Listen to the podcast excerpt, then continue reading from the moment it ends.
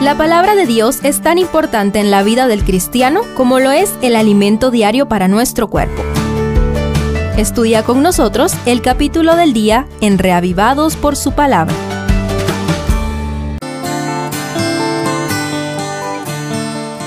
Juan 11 avanza hacia el milagro quizá más influyente de Jesús, poco tiempo antes de su crucifixión.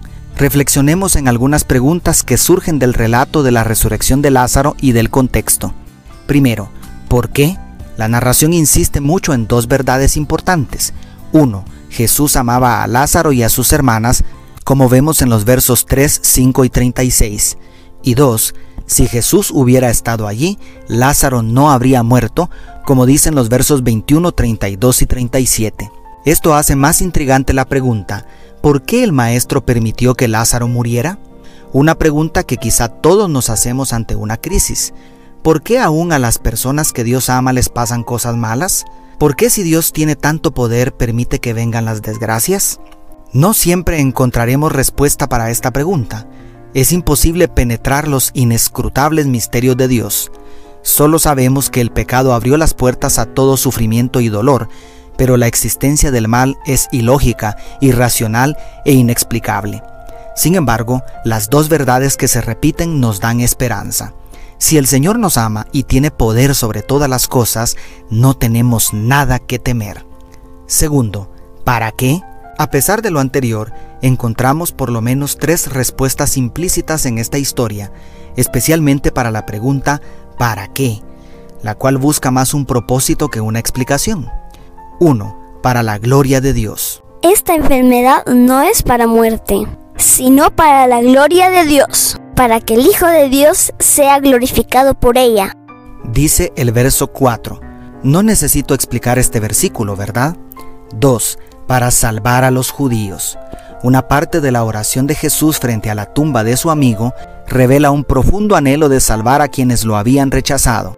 Yo sé que siempre me oyes, pero lo dije por causa de la multitud que está alrededor, para que crean que tú me has enviado. Declara el verso 42 y, en el centro del relato, 3.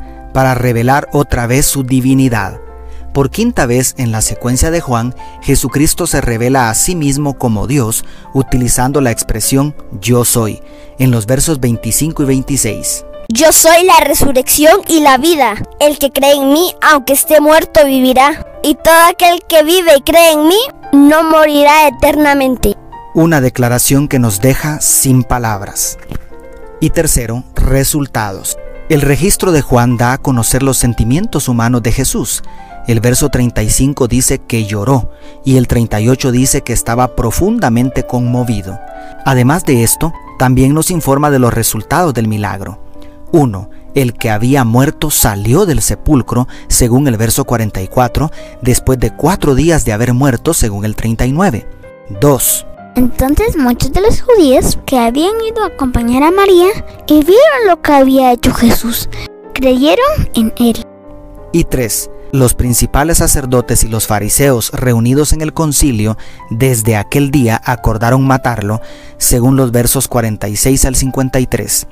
Todo esto indica que Jesús logró sus propósitos. La gloria de Dios fue revelada con un milagro irrefutable. Muchos decidieron creer en él y, Marta, María y sus discípulos comprendieron que la resurrección está asegurada en la roca de los siglos.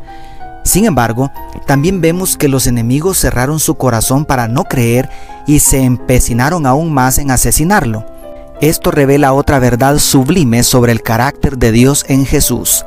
Aquel que tiene autoridad sobre la muerte se autoimpone un límite al tratar con sus criaturas inteligentes.